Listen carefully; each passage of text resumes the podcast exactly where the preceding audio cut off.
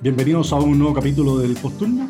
Hoy nos acompaña nuevamente la doctora Gabriela Flores, ya en una nueva etapa de su vida como urgencióloga y no como becada de la beca de urgencia.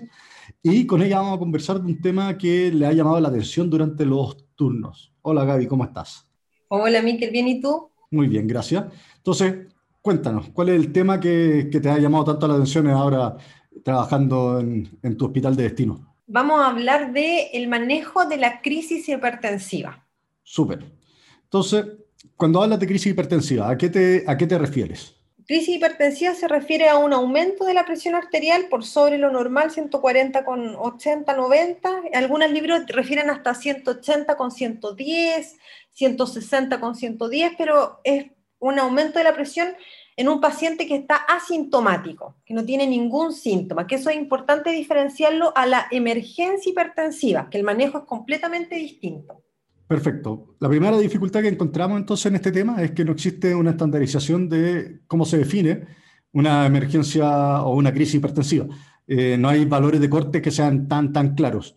Y dijiste que es diferente a una emergencia hipertensiva. ¿A qué te refieres con emergencia hipertensiva? La emergencia hipertensiva, lo fundamental eh, es que hay un daño de órgano blanco. Ejemplo, el ejemplo clásico, una hemorragia intracerebral o un accidente cerebrovascular hemorrágico, en la cual el paciente llega al servicio de urgencia con presiones muy elevadas, pero tenemos un daño del órgano blanco que en este caso sería cerebro. La disección aórtica, vasos sanguíneos, la aorta, infarto, el corazón. A eso se refiere la emergencia hipertensiva, que el manejo sí es un manejo agresivo, eh, no en bajar rápidamente la presión, pero sí se hace un manejo de la presión arterial. A diferencia de la crisis hipertensiva, que efectivamente, como tú decías, leí en varios lados y en ningún lado hay una definición propiamente tal. Lo único que sí recalcar que es un aumento de la presión arterial por sobre lo normal en un paciente que no tiene ningún síntoma como dolor de cabeza, disnea, dolor de pecho, dolor abdominal eh, en estos pacientes. Perfecto. Entonces, cuando hablamos de eh, emergencia hipertensiva, hay daño a un órgano blanco. Y esos por lo general son el cerebro con los eh, ACV isquémico hemorrágico, la encefalopatía hipertensiva o las hemorragias intracerebrales o subaracnoideas, el corazón con la insuficiencia cardíaca y el edema pulmonar o con el eh, infarto agudo del miocardio, la disección aórtica, el riñón con la insuficiencia renal aguda y también tenemos otros casos como por ejemplo la mujer embarazada que puede tener una preeclampsia o una eclampsia. Sí, ahí es importante que en este caso no vamos a hablar de la mujer embarazada. Toda paciente con cifra elevada se maneja, va al ginecólogo, por lo tanto, esta presentación no va para mi setting de paciente embarazada, va para otro setting. Eso, toda paciente embarazada, uno la puede, uno debiera ir a estudiar la hipertensión más que nada por el riesgo de preeclampsia, HELP, eclampsia que puede tener esa, paciente. ¿ya? Ahora estamos hablando de gente no embarazada y con cifras tensionales altas, pero sin ningún síntoma. Exacto. Muy bien. Entonces, cuéntanos, ¿cómo, cómo inicias tú el estudio de un paciente o a quiénes estudiaría la urgencia si es que consultan solamente por eh, que tienen la presión alta. El típico paciente ese que te dice que se tomó la presión en la casa con el manguito de muñeca que tiene y que le salió 190 con 100. Sí, se tomó varias veces. Eh, mira, Se la tomó varias veces y las dos manos. Lo primero, lo primero de todo es cuando te llega un paciente y te dicen, oh, doctor, tiene esta paciente de presión alta, corroborar la cifra tensional de presión hay estudios donde se ha visto de que a veces es un problema de toma de presión también. Por lo tanto, lo primero es corroborar en dos lugares distintos, esperar un poquito, unos 10 minutos, eh, y si efectivamente tiene la presión arterial alta, en mi historia clínica y examen físico tengo que ir a buscar efectivamente lo que tú mencionaste. Diferenciar de que no sea una emergencia hipertensiva, ir a buscar daño de órgano blanco, preguntar por dolor de cabeza, alteraciones visuales, preguntar a nivel... Eh, del dolor de pecho, ir a buscar efectivamente a nivel algo cardíaco, insuficiencia cardíaca, edema pulmonar agudo, que no esté crepitando, que no esté congestivo, que tenga edema de extremidades, ir a buscar falla renal, efectivamente una de las principales causas de la enfermedad renovascular. Si tú descartas eso en tu historia clínica y examen físico, con la pura historia clínica, lo segundo que tú te tienes que preguntar es, ya, este paciente está asintomático con presiones elevadas, presión arterial elevada. ¿Qué voy a hacer? lo que dice la, la, guía, que la verdad la evidencia es bien mala, es una evidencia de clase C, es eh, que podrían tomarse algunos pacientes algunos exámenes. Dentro de estos exámenes, lo que dicen ellos es una función renal, un examen de orina donde lo ideal es ver proteinuria, que en la urgencia no es algo que uno pueda obtener fácilmente, un electrocardiograma para ver signos de hipertrofia, signos de infarto, de isquemia.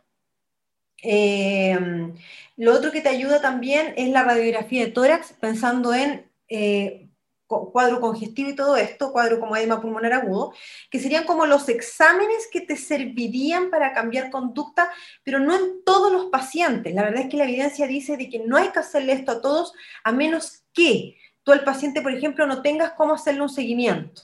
Ellos no puedan controlarse o hacer un estudio ambulatorio precoz. Em, o lo otro, por ejemplo, también que mencionaban, pacientes de raza negra, pacientes que... Em, que, también lo otro es paciente que debuta con presión arterial alta en, la, en el servicio de urgencia. Lo que dicen es de que de todas las consultas, solo el 10% va a ser un paciente que efectivamente tiene presión alta, pero que está debutando. Entonces, en ese paciente que nunca antes había sido y que ahora se, se encontró con esta presión, uno podría hacer estos exámenes. Pero como les digo, es una evidencia bien mala. Eh, varios estudios también decían de que uno no debería hacer absolutamente nada eh, tampoco manejo agresivo de la presión arterial, ojalá su manejo crónico y control ambulatorio con especialista para el control de la presión arterial. Perfecto, o sea, en el fondo la indicación de estudio estaría más bien dada por la capacidad de poder hacerle seguimiento a este paciente y eh, un poco como la adherencia que va a tener a los controles post visita de urgencia. Exacto. Exacto. Claro, y tú dices que manejar de manera agresiva la presión en la urgencia no es, no es recomendado en, las, en, la crisis hipertensiva asintomática. En el fondo, si nosotros pensamos en la emergencia hipertensiva, nuestra meta es bajar un 20, un 25% de la presión arterial media o de la presión arterial sistólica eh, lo antes posible, en el fondo. En estos pacientes, eh, ¿cuál es como tu objetivo de tratamiento? En estos pacientes el objetivo es, eh, lo que dicen es cuando las presiones son muy, muy elevadas, 220 con 110, decía bajar un 10% en algunos lados. Eh, en la cual aquí se ocupa harto lo que es el captopril, que es lo que nosotros conocemos bastante, como la pastilla sublingual y controlar. ¿Por qué no es bueno bajarlo bruscamente y tanto? Porque se ha visto de que a corto plazo se pueden producir y se ha visto casos de insuficiencia cardíaca, infarto, accidentes vasculares. Estos pacientes están acostumbrados a tener una presión alta y si tú llegas y le cambias brusco la presión, pueden hacer alteraciones vasculares que te van a provocar estas enfermedades. Por lo tanto, lo que dice la guía, bájale, si le vas a bajar, bájale muy poco, 10%, no más, y si tienes un control, por ejemplo, logras tener control con médico internista, medicina familiar, médico del consultorio, dos días, mejor le dejas tratamiento como crónico, el losartán, en alapril, si es que no tiene ningún eh, efecto adverso o contraindicación, hasta que tenga control con su médico para que le pueda hacer un seguimiento. Eso es lo ideal. Lo ideal no es bajar en forma agresiva ni que llegue a una presión normal el paciente en el servicio de urgencia. Ese no es nuestro rol. Excelente, yo creo que eso es lo más importante. En el fondo, el estar boleando o dando de estos medicamentos de acción muy rápida a los pacientes que son asintomáticos, en realidad significa poner en riesgo al paciente. Eh, cuando lo que uno en realidad podría hacer es empezar el tratamiento crónico, como dices tú, y que lo siga eh, el médico familiar, lo siga el internista, el cardiólogo, el nefrólogo, quien sea, eh, afuera y lo puedan seguir estudiando. ¿Tú qué indicaciones de alta le das a estos pacientes? De hecho, yo a estos pacientes lo que les dejo de alta es si el paciente no toma ningún antihipertensivo, le inicio el antihipertensivo yo, que es de primera línea, un YECA o ARA2. Em, le dejo eh, control con, como habíamos dicho, ojalá dentro de 72 horas con algún médico que le pueda seguir su presión. Le puedo dejar las órdenes de exámenes para que se lo haga ambulatorio, por ejemplo, una función renal, ya que le voy a dejar medicamentos, que sería bueno ver la función renal, un bioquímico, un recuento, le dejo un electrocardiograma, pero todo ambulatorio, o sea, nada de esto, si el paciente no tiene algún síntoma, me cambia la conducta en urgencia. Le dejo, eso sí, además de eso, observar signos de alarma, que ahí es súper importante, observar signos de alarma en caso de ir a buscar daño de órgano blanco, porque ahí sí puede ser de que me esté transformando esta crisis hipertensiva en alguna emergencia hipertensiva. Cefalea, visión borrosa, em, dolor de pecho, em, dificultad respiratoria, eh, como esos síntomas, compromiso con conciencia, síncope, inmediatamente consultar en el servicio de urgencia. Yo creo que eso también es importante, hay que dejar claro que estos pacientes que habitualmente consultan asintomáticos por sus presiones arteriales elevadas, cuando se los da de alta, eh, independiente de lo que se haya hecho en la urgencia, e independiente de las indicaciones del alta, eh, la, la, tasa de complicaciones que tienen es prácticamente nula.